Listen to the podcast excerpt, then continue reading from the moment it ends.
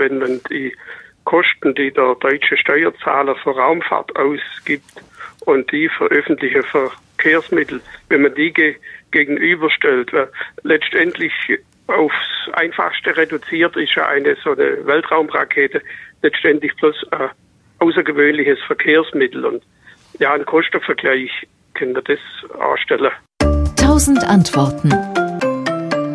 Hm, also ich kann Ihnen zumindest sagen, was die Europäische Raumfahrtagentur so als Kosten angibt pro Person pro Jahr für das Europäische Raumfahrtprogramm. Und das ist, sind die Kosten, wenn Sie jetzt zum Kaffeeautomaten gehen und sich da einen Kaffee ziehen, ich meine 80 Cent. Also die europäische Raumfahrt ist auch im Vergleich zu anderen Raumfahrtbehörden weltweit, also die NASA, die chinesische, die russische, ähm, das ist eher eine, sie ist nicht arm. Das sind schon ein paar Milliarden, die da zusammenkommen, aber sie ist halt jetzt nicht so gut ausgestattet wie jetzt beispielsweise die NASA. Und äh, die, vielleicht rechnet man sich das dann auch nochmal besonders schön. Ich kenne die Rechnung nicht im Einzelnen, aber pro Person ist es pro Jahr nicht so überbordend viel. Jetzt müsste man noch gucken, was für ein öffentlicher Nahverkehr so eingestellt ist pro Person pro Jahr und dann hätten wir den Vergleich, aber das habe ich jetzt nicht da.